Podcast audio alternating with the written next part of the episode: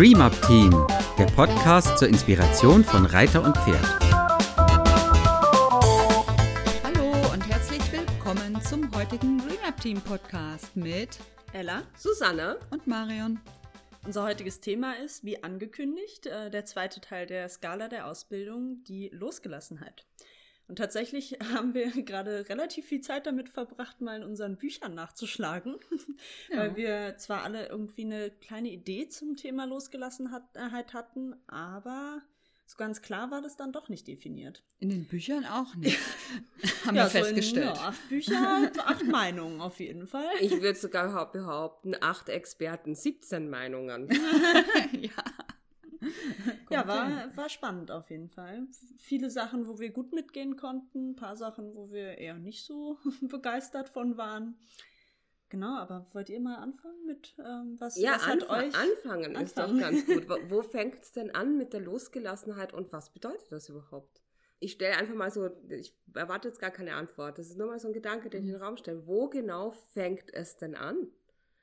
Also na, manche Autoren schreiben über, dass die Losgelassenheit nur dann entstehen kann, und da kann ich völlig mitgehen, wenn Vertrauen da ist und das Pferd eine gute Verbindung zum Menschen hat. Und bevor das nicht ist, dann brauchen wir darüber überhaupt nicht darüber reden, dass da eine Losgelassenheit überhaupt kommen kann. Hm. Ja, ist eine gute Frage. Wenn ich jetzt zum Beispiel ein Pferd habe, was am Anbinder beim Putzen rumzappelt und verkrampft ist, wie ist es dann mit der Losgelassenheit bestellt beim Reiten? Mhm. Oder wo fängt es an, an der mhm. Losgelassenheit zu arbeiten?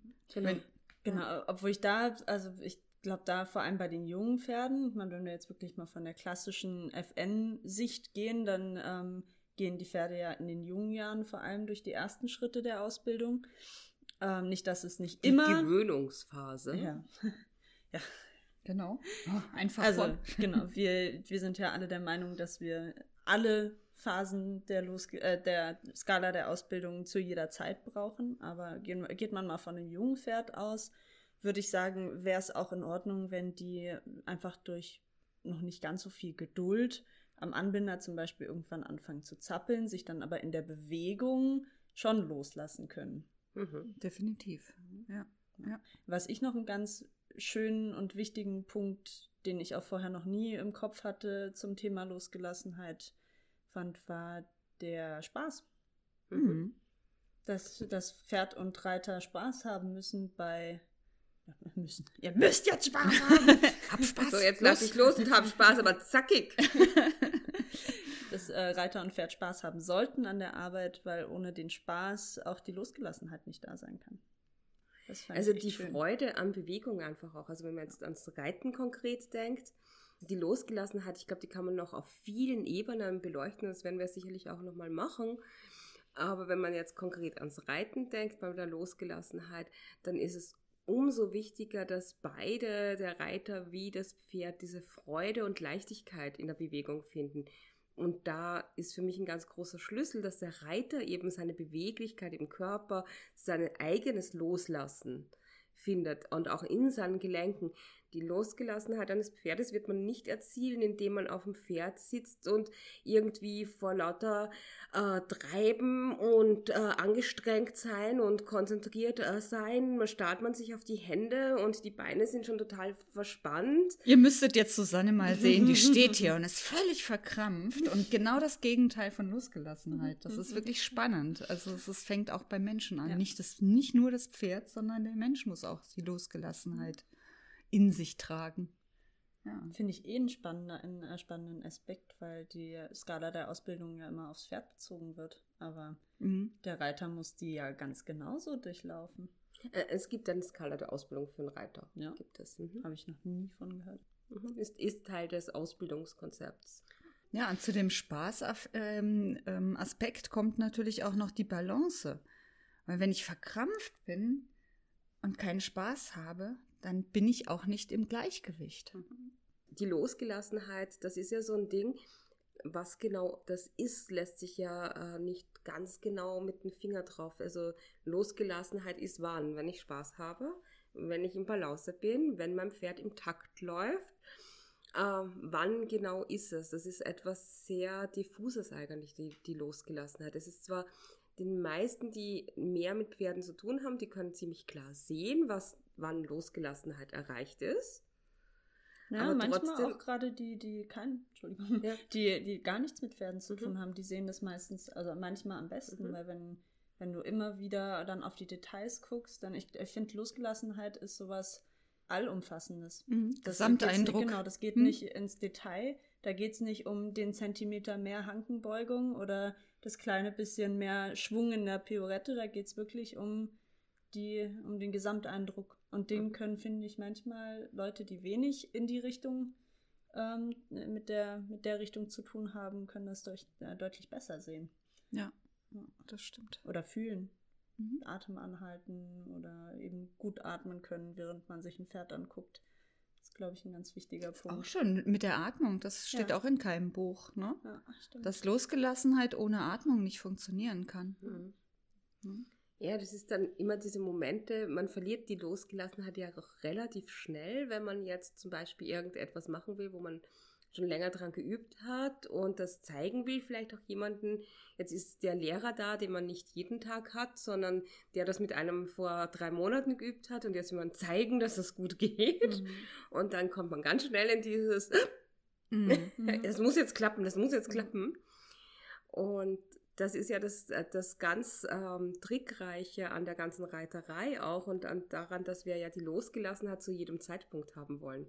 Mhm. Also eben auch genau in der Situation, wo es sehr fordernd ist, wo es, wo wir etwas erreichen wollen, wo wir einen Fokus haben wollen, wo wir ähm, etwas gewinnen wollen, wo wir äh, präsent sein wollen und zeigen wollen, wie toll wir ähm, was auch immer können mit unserem mhm. Pferd zusammen brauchen wir trotzdem die Losgelassenheit. Und das ist ja das, was dann das eben so zu einer Art Seilakrobatik mhm. macht. Mhm. Und ich finde das mit dem Seil auch ein ganz tolles Beispiel, weil der Seiltänzer, der auf dem Hochseil äh, sich ausbalanciert, der hat, äh, braucht Losgelassenheit. Mhm. Obwohl er gerade Höchstleistung vollbringt. Ja.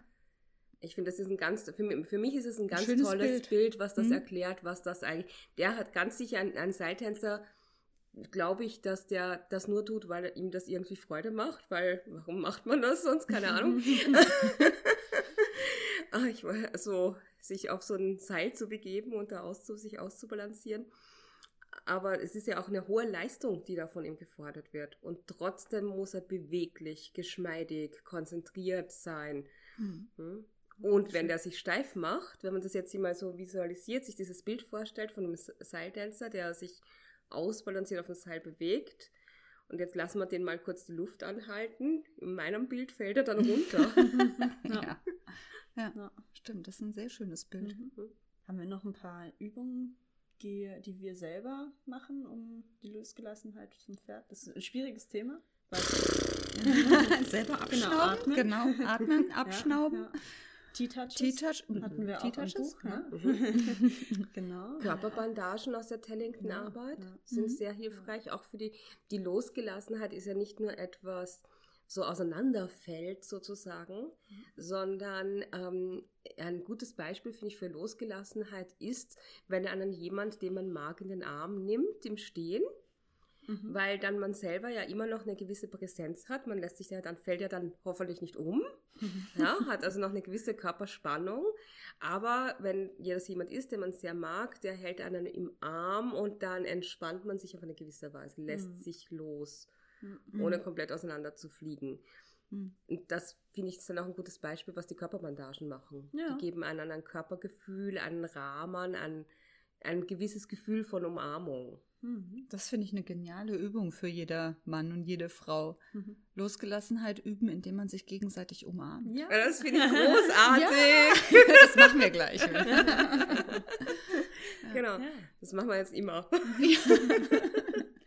genau, und da, was, worüber wir auch am Anfang noch viel drüber geredet haben, als wir den Podcast geplant haben, war eben, wo fängt Takt an und wo fängt die Losgelassenheit an und was erarbeitet man sich denn jetzt zuerst und wie funktioniert das denn alles überhaupt? Und wir sind eigentlich zu dem äh, Schluss gekommen, dass Takt und Losgelassenheit so, ich meine, die ganze Skala der Ausbildung greift ja ineinander, aber Takt und Losgelassenheit sind wirklich zwei Punkte, die man kaum voneinander trennen kann, Ja. weil du immer, wenn du am Takt arbeitest, eben auch an der Losgelassenheit arbeitest und viel, was du, wenn du jetzt speziell die Losgelassenheit trainieren möchtest, wenn das dann überhaupt geht, wenn wir mal mit dem Vertrauen und Spaß und ähm, all diesen Punkten das Weiterdenken, ist das vielleicht eher gar nicht eine Sache, die man trainiert, sondern eher die man die man Lebt. lebt, sich, sich, also die man erreicht durch die Beziehung mit seinem Pferd. Beziehung, Vertrauen, Ja. Freude. Balance, ja, das sind alles so, so Lebensschwerpunkte eigentlich für ein harmonisches, freudiges Leben. Mhm. Ja. In Losgelassenheit, Ja. Takt.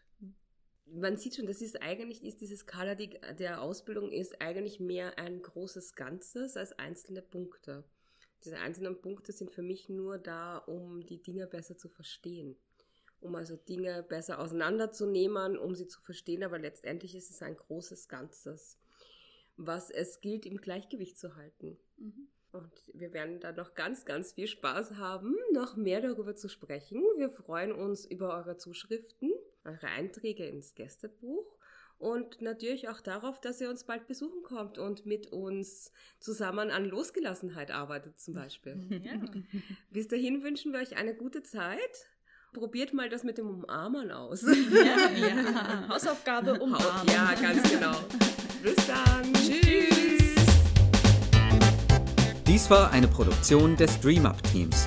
Für weitere Informationen gehen Sie bitte auf unsere Website www.dreamupteam.de oder schreiben Sie uns eine E-Mail unter kontakt@dreamupteam.de.